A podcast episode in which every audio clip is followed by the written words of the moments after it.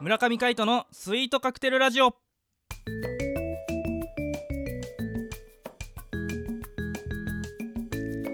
スイートカクテルラジオ始まりましたこの番組はミュージシャンの村上海人とデザイナーの馬場翔一が音楽とデザイン時々何かについて語り合っていくトーク番組です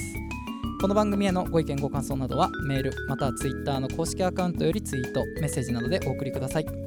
リスナーの皆様からのご連絡お待ちしておりますはいということで改めましてパーソナリティを務めるのはミュージシャンの村上海人とデザイナーの馬場翔一でお届けしますはい今回もよろしくお願いいたおします願いしますはいということでですねスイートカクテルラジオが始まって早1ヶ月経ちましたそうですねイエーイありがとうございます、はいね企画も定着してきて、えーこれもひとえにリスナーの皆様のおかげだと思っておりますありがとうございますありがとうございますはいということでですね、えーさらに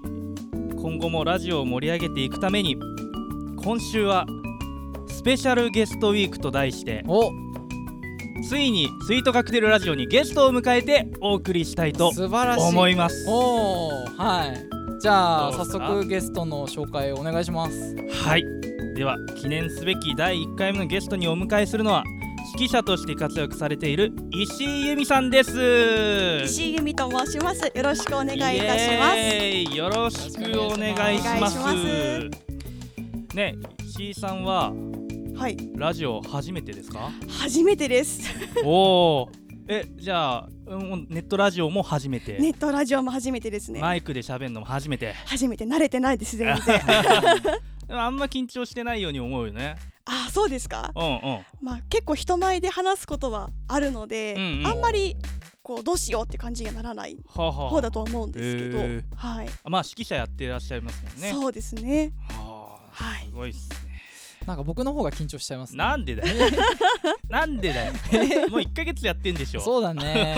もうだいぶ慣れてきたんだけどねはうい。ん、まあいつもカイトと2人なんでなんかね野郎の声だらだけだというねそうちょっとねお叱りを受けましてね、はい、はい、今回は、えーあの女性のゲストを、えー迎えて、えーやっていきたいと思います。はいというところで、えー月曜のテーマをぜひ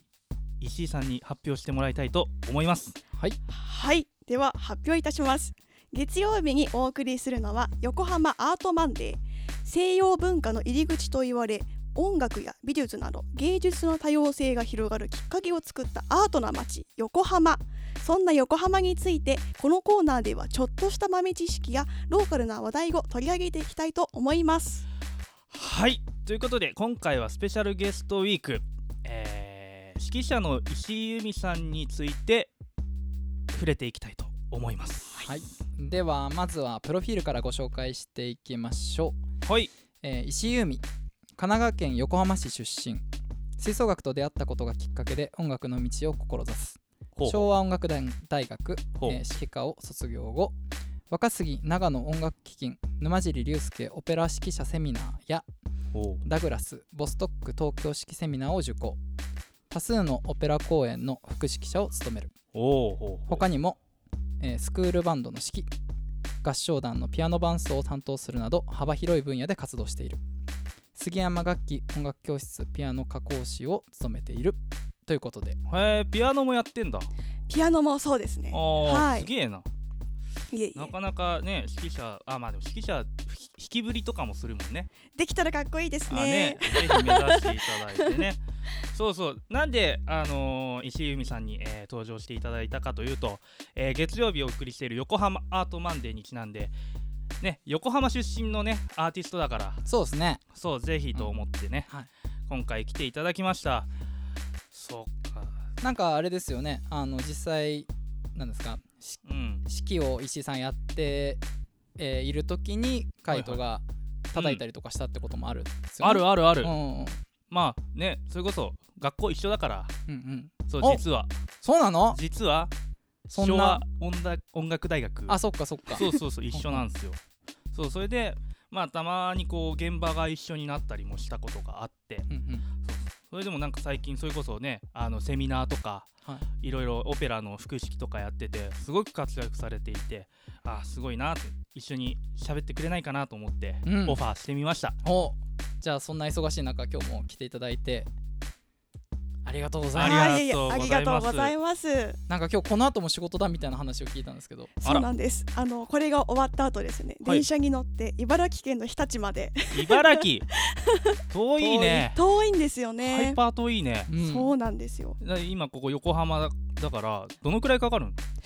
えー、2時間半とかですかね。特急に乗っても。特急で2時間半うん、きついねやばいね「スター・ウォーズ」1本分だよそう だね長いですね。 1本見れ るから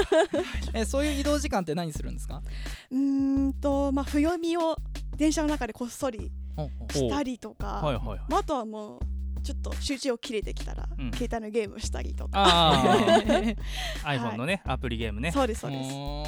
す。いいねそっかそっかえその今日はあれですか指揮者の仕事でそうです今日は私が指揮をして、うんえっと、日立でオペラの稽古なんですけれどはいはいはいオペラ2時間半ぐらいですね本番はいつなんですか本番はちょっとね違う方が指揮をする代わりにちょっと今日行くのでおうんお多分ね8月の末とかがそう本な当んにですもう迫ってるんだと思うんですけれど多分この放送の時には終わってますね終わってますねあそう残念ですね 残念ながらあじゃあうんでもそういうなんなんていうのひえっと代打みたいなことはよくやってるそうですねありがたいことにお話をいただいたりとかして、この日僕行けないから代わりに行ってくれとかいうのはへ結ー構卒業してからありますねあそうなんだはいじゃああのうん演奏会でひ振ってる指揮者だけじゃなくてその裏にいろいろ指揮者がいっぱいいるっていうわけですね。そうですね一個の演奏会するためには、ううんんうんいろんな方の多分力が、うんああそうなんだ。だと思いますね。こう演奏者はオーケストラとかやるときに絶対そのまあエキストラで呼ばれるけど絶対その最初から最後までやるから、うんその自分の虎みたいなのはいないからそうそうですよね。そうそうわすげえなと思っうて。うんんそうねなかなか違う職種だとうんいろんな発見があってね、うん指揮者をなんなんですかあの志すきっかけみたいのは何だったんですかあーえっとですね中学高校と吹奏楽でパーカッションやってたんですよほうほね。うほうほうで、あのーパーカッションって結構怒られちゃうと思うんですけど打楽器奏者の方にあの、はいちょっとあの休んでる時多いじゃないですか。はいはいだとあの指揮者の方を見るたりとかはい他の管楽器見たりとかっていう時間が結構あって、はいはいどの楽器もかっこいいなと思ったんですよね。うんではあはあも自分は、ね、全部できないからトランペットもフルートもオーボエも全部できるわけじゃないからなんかこう音楽のかっこよさを引き出す仕事がしてみたいなと中学生の時に思いました。へーなるほどすごいごい志が高い高すぎうよ ん俺なんかざっくりミュージシャンでやりたいとかなんか音楽にか関わりたいぐらいだった浅いね浅いよよう俺ん浅く深くえあ浅く浅く広くようんびっくりした浅く深くってねくわかんないすごいパラドックスが起きてるね ませんねいやいやいやあらすごいっすねえでも今言った楽器だけど何個もやってるいやえっ、とですねもともとパーカッションでただ、うんまあ弦楽器も分かりたいのでうん大学生の時にちょっとチェロをやってみたりとかへへーーあとは管楽器でやっぱオーボエをちょっとやってみたりとか、ほうただ金管がすげね全然分かんないんですよねあ。そうなんそうなんですよ。やっぱりこう金管の呼吸の取り方とか、うんううんん、木管と弦度全然違うので、うんどこかでもう一回、あーそうなんうだん、勉強したいなと思ってるんですけはいれど、はいはいはいうん、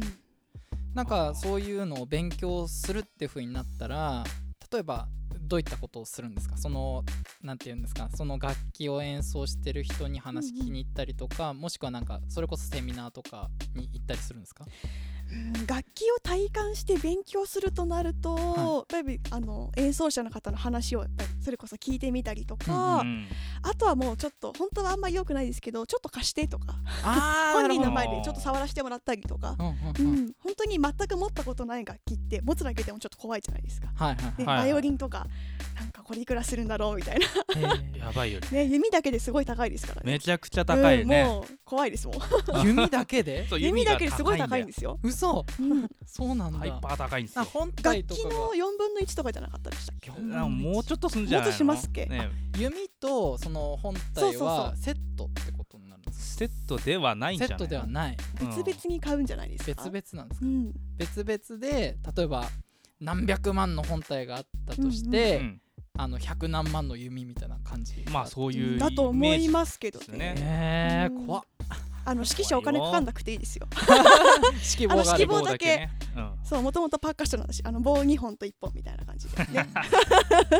う最初ね パーカッション始める人は楽なんだよねスティックうんうん2本だし、そうですね。でもこう頑張ってやっちゃおうとすると、うんうん楽器増えちゃうからまあね、ねそうですよおすすめね。はしないよねうん指揮者がいいと思おーう、う ん、なんかパーカッションからってことですけど、はい最初は指揮棒の代わりにこうドラムスティックとかでこうやってみたりとかいやでもね私もともと水分に入ったのは、はいもうねドラマーになりたかったんですよあそうなんだでっすてかドラムかっこいいからうんうんおういやかっこいいじゃんと思ったんですけど、うんはいはいそうなんかでもいろいろやっていくうちにね知らないことがやっぱ多いので、うんうんううんん吹奏楽やってるうちは吹奏楽しか知らなかったし、うんうんううんんへーそうなそるういほどろいろ出会いがありましたね。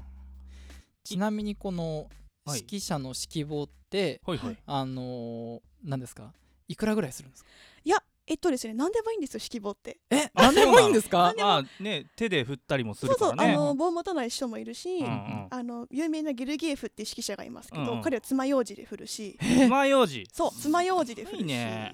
うんすごいまあ、一般的にヤマホとかで売ってる指揮棒はだいたい1500円から5000円ぐらいまあーへで。えいやまあ消耗品ですから何でもまあねじゃあなんか自分のアイデンティティをそこに持ってきてもいいんだ、うんまあやりやすいようにやるでしょうねは う、うんんへあーそうですねそんな指揮者石井由美さんをぜひ見に行ってあげてくださいどこで見れるのわかんない 一応ブログもやってますのあでよろしければごご覧くださいませぜひぜひぜひ見てあげてくださいお願いしますということで、えー今日ゲストに、えー石井由美さんを、えー迎えてお届けしてまいりましたあはいりがとうございますありがとうございました石井由美でしたはいということでお相手はミュージシャンの村上海人とデザイナーの馬場翔一でお届けしましたではまた会いましょうバイバイ